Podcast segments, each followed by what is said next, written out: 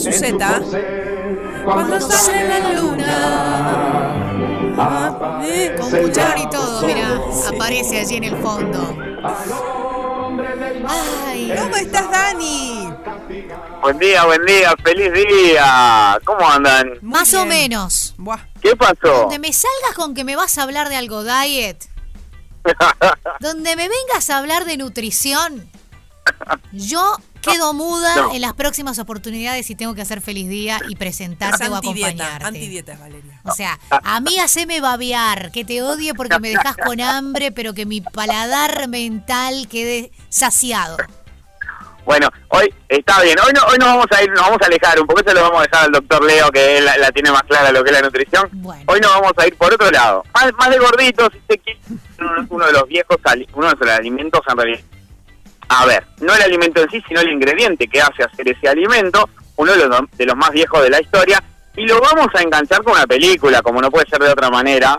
En, este, en estas semanas que venimos hablando de muchos cines, nos vamos a ir a la película de Encuentros Cercanos del Tercer Tipo Bien. año 1977. Amé escrita y esa dirigida, película. obviamente, por Steven Spielberg. Spielberg. Eh, la- amé esa película.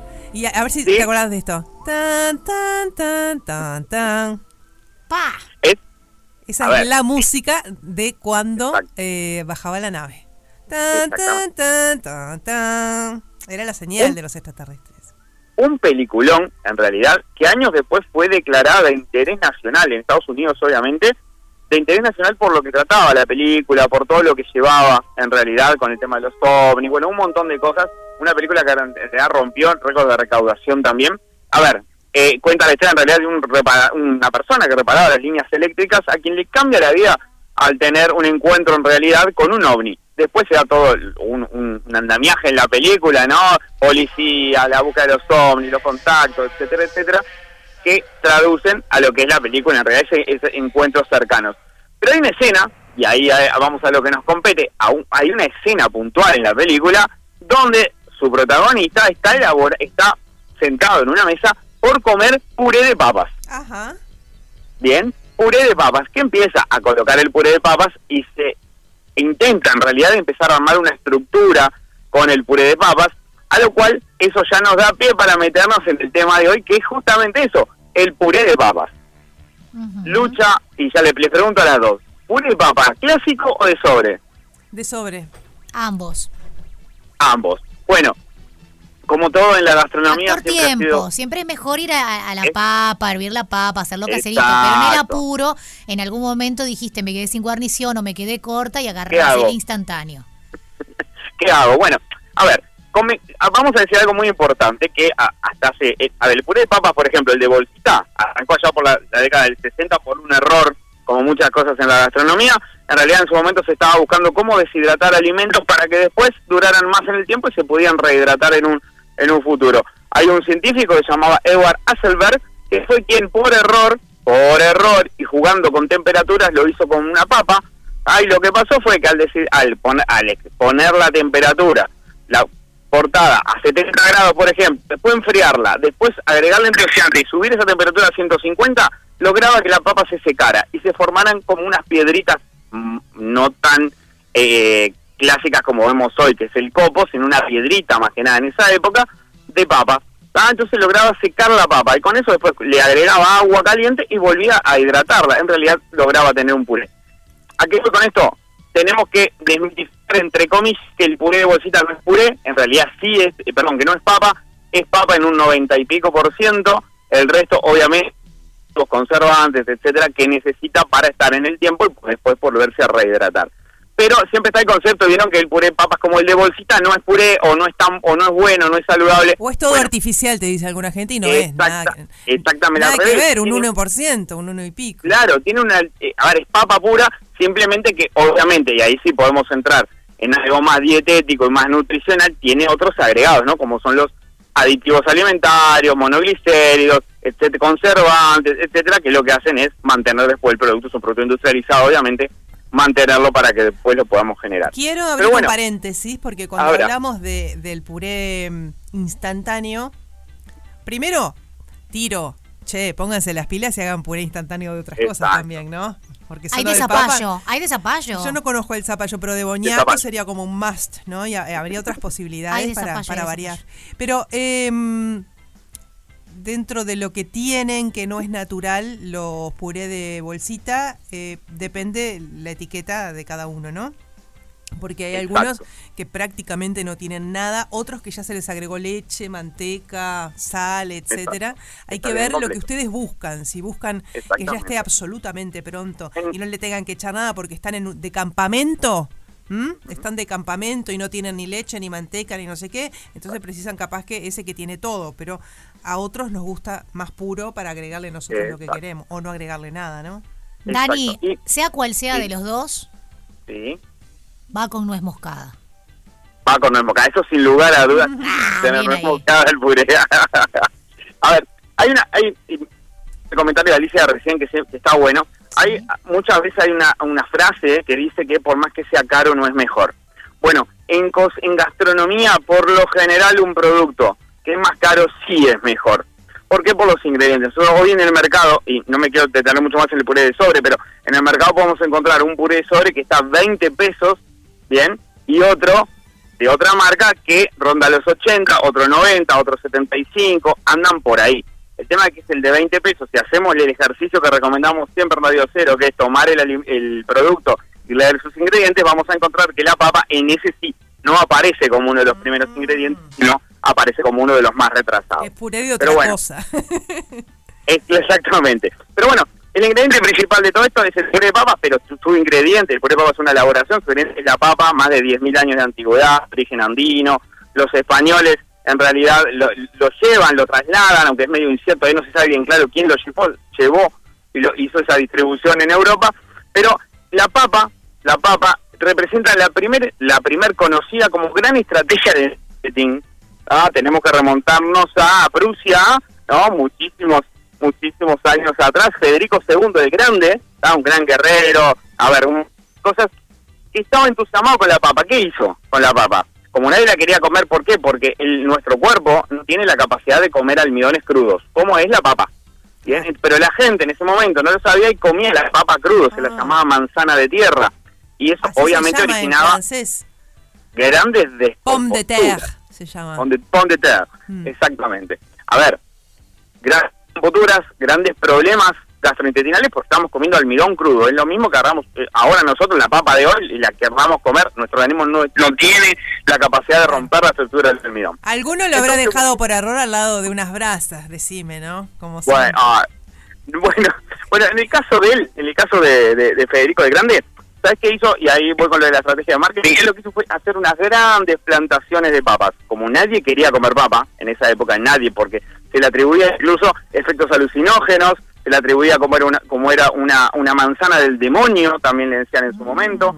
Lo que hizo fue de día lo custodiaba por cientos de soldados a ese espacio donde cultivaba la papa. Y de noche sacaba a los soldados tanto era el interés que generaba la protección de ese alimento que de noche los campesinos y la gente que pasaba ciertas necesidades robaba, iba a robar la papa y ahí es cuando se dio ese ida y vuelta y la gente empezó a cultivar, empezó a cocinar la papa. La, la primera cocción fue con fuego directo, lo que dicen los libros, por ejemplo.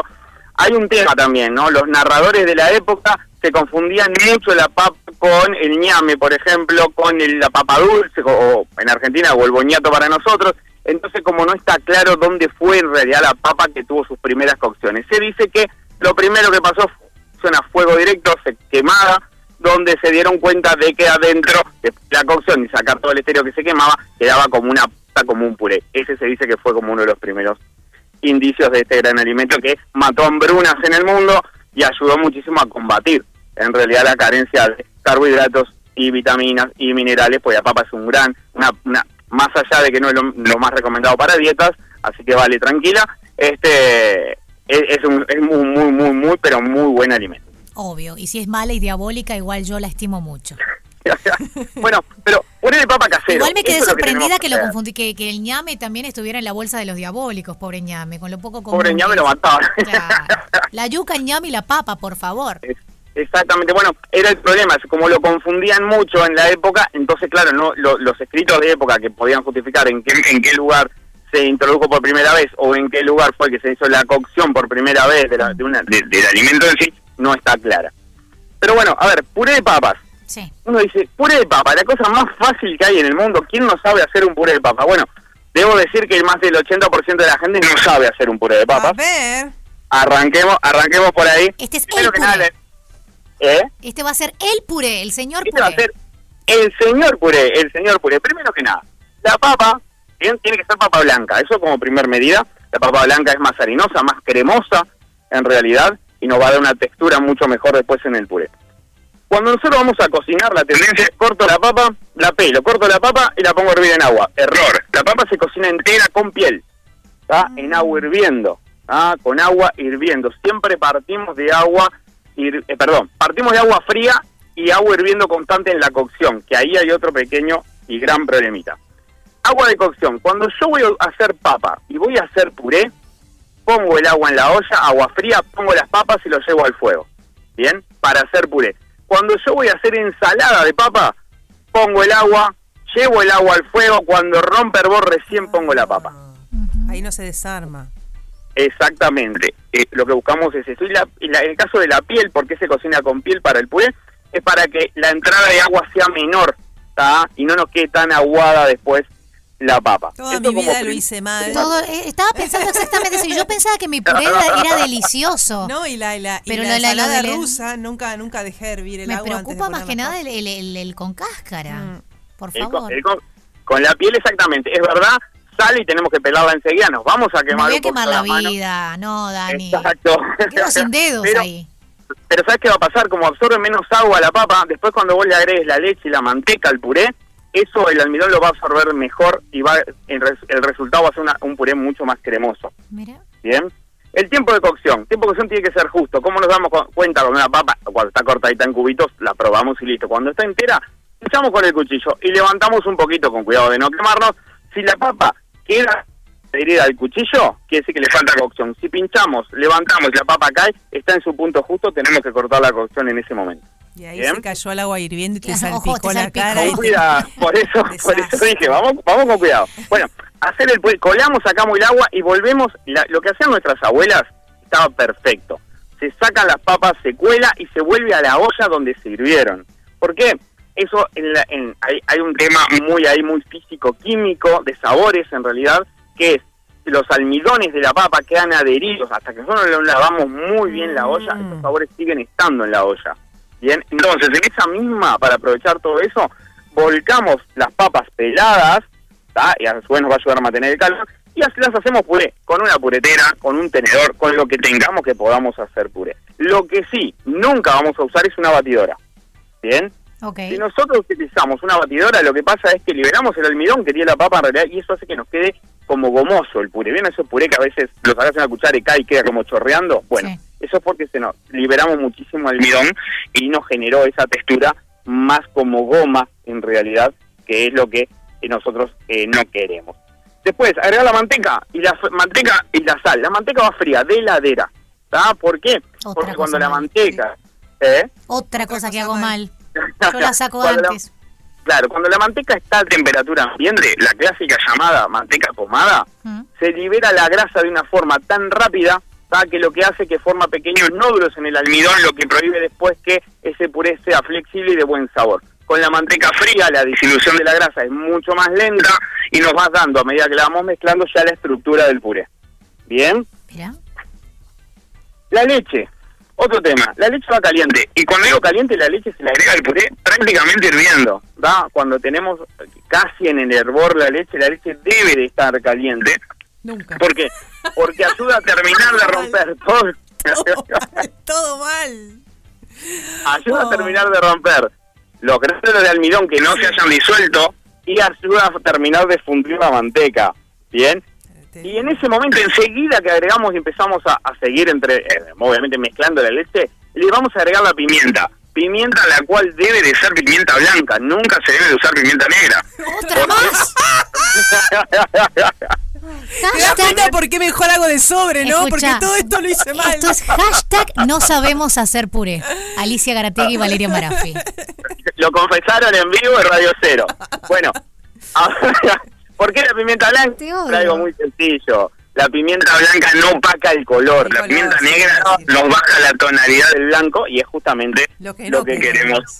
queremos. Exactamente. Ah, Bueno, Y la nuez moscada, la- bueno, ahí está, bien cuando agregamos la pimienta, cuando agregamos la pimienta, ahí también se agrega la nuez moscada. Bien. Y el nuez moscada preferiblemente que sea recién molida, que es lo que nos va a dar un sabor y nos va a perfumar en realidad. ah, yo tengo la El- pelotica y le paso el rallador así, chis, chis, chis, chis. Exactamente, Bien, exacto, una eso es lo bien. mejor. Bueno, con todo esto ya tenemos un puré, ya tenemos Sí. el, puré, el puré listo. Y ahora algunas cositas importantes. Vale, vos que, vale, Alicia, que bueno, ahora van a, hoy me imagino van a hacer un buen puré y la gente, hay, si queremos un puré mucho más esponjoso, ¿ah? que nos dé esa sensación de esponjosidad de aire, bueno, antes de agregar la leche batimos dos claras, ¿ah? dos claras, batimos merengue, hacemos merengue sin azúcar obviamente, y se la incorporamos con movimientos envolventes antes de incorporar la leche. No vayas a comprar crema de leche y le pongas un chorrito de crema de leche. No, eso no. Pues no, no, no. A ver, ojo. Hay hay hay un, un plato clásico francés, ahora se me fue el nombre, que se hace con puré de papa y huevo. Se bate la crema doble, ¿ya? Se bate crema, se, se pone el puré, se pone el huevo rallado y arriba se lo cubre con una capa de crema doble, se le agrega parmesano y eso se gratina al horno. ¿Ah? Eso es una preparación que se hace también solo con puré de papa. El Qué protagonista de divino, este qué papa. divino, qué divino. Bueno, pero me voy a ir a lo En así, otra vida así, fue francesa y comí crema doble y manteca más no poder. Bueno, podemos cambiar, vale, podemos cambiar. ¿Qué? La leche por caldo, por ejemplo, para hacer Ah. una versión un poquito más light. Podemos cambiar la manteca por margarina. Hemos visto en otras columnas que muy similares en cargas de grasa y a veces la margarina, dependiendo de qué marca, puede ser hasta más perjudicial que la manteca. Pero bueno, es una opción. Saben que en el interior, yo soy de Flores, hace muchísimos años que estoy acá en Montevideo. Nadie es Mm, perfecto. Nadie es perfecto. nadie Mi familia también, por eso lo digo. una, una hermana de mi abuela, y era, era, era tendencia, era común en ese momento, en vez de incorporar manteca al puré, esto sí que no tiene nada de live, ¿vale? Así que sentite tranquila, le incorporaba grasa de cerdo fundida. Ah, me ganó. Pa, qué- El puré. el Cer- cerda era ella, perdóname. Créanme que Qué el puré de papas con grasa de cerdo fundida Debe ser es exquisito. otro nivel. ¿tá? Tenés un, eh, vas a tener un paro cardíaco después, pero a ver, es realmente, Pero es realmente cuando muy bueno. no hay cosa más rica cuando haces, por ejemplo, el matambre a la leche que se mezcla ahí con el juguito que larga el matambre y de la cremita. O cuando haces un churrasquito que caiga la- la- la- lo jugoso Ay, al lado del puré. Así que la grasa de cerdo, bienvenida sea, por favor. Bienvenida sea, bienvenida sea. Pero bueno, con todo esto vamos a tener un gran puré. El puré de papa siempre hay que hacerlo con mucho cariño, mucho amor. Tomarse el tiempo para hacerlo, más allá de todos estos tips que, que, que comentamos ahora. Bueno, tomarse el tiempo para hacerlo y la, siempre un puré de papa siempre es muy rico. Recién hecho, obviamente, el puré de papa después de dos o tres días, el almidón absorbe el líquido cuando queda en la heladera y empieza a endurecerse. Sí. Queremos regenerarlo, leche caliente, calentamos leche caliente y podemos volver a tener un puré no tan fluido, pero va a quedar bien. Eh, Dani, feliz día del chef. Muchísimas gracias. Un, pla- un placer, como siempre, charlar con ustedes. Un honor sí. y gracias por desasnarnos y hacernos dar cuenta que llevamos más de 40 años este, Bueno, haciéndolo haciendo mal. todo Hoy espero los posteos, espero los posteos de las dos haciendo un puré de papa, comiendo un rico puré de papa esta noche. Lo mío va a ser una foto de archivo. Escúchame, eh, decí cómo te encontramos en las redes. no hagas eso, por ¿Cuántas favor. veces Bueno, lo hice y me ponen un montón de likes y yo digo, yo me río de atrás. Bueno, Dani.z en Instagram, como siempre, Dani. Está en Twitter. Eh, cinco sentidos, cinco sentidos café, en Casa Fauno también. Así que bueno, cualquier eh, mensaje, respondemos todo, 2, 3, 4 de la mañana, como dice Gustavo. Dani responde. Así que bueno, un placer como siempre. 340 kioscos. Muchas gracias, Dani. Te queremos. Chao. Toda la música que querés escuchar está en Radio Cero. Radio Cero, 1043. Todo el día con vos.